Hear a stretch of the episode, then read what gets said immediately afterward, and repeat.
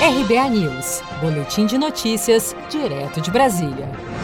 Segunda onda da Covid-19 pode levar PIB do Brasil a cair 9,1%. A pandemia do novo coronavírus colocará o Brasil em recessão até o fim de 2022, conforme estimativa da Organização para a Cooperação e o Desenvolvimento Econômico, OCDE, que apresentou um levantamento com projeções e análises para 37 países. O PIB, Produto Interno Bruto, no país pode cair entre 7,4% e mais de 9% em 2020. Esse cenário foi previsto considerando uma segunda onda de contaminação pelo Covid-19 no Brasil até o final deste ano. A dívida pública do Brasil pode representar quase 90% de todas as riquezas produzidas no país em uma crise que revela várias faces, como explica o professor de economia da Fundação Getúlio Vargas, Alberto Azental. Se a família tem uma determinada reserva, ela queima.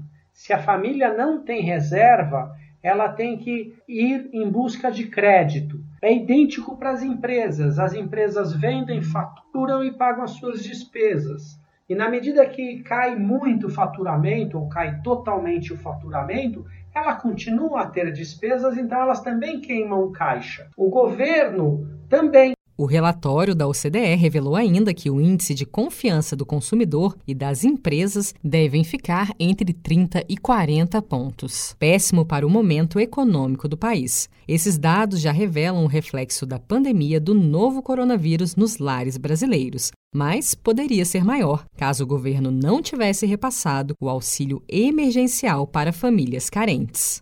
Seja para conquistar sonhos ou estar seguro em caso de imprevistos, conte com a poupança do Sicredi. A gente trabalha para cuidar de você, da sua família e proteger as suas conquistas. Se puder, comece a poupar hoje mesmo. Procure a agência Sicredi mais próxima e abra sua poupança. Sicredi, gente que coopera cresce.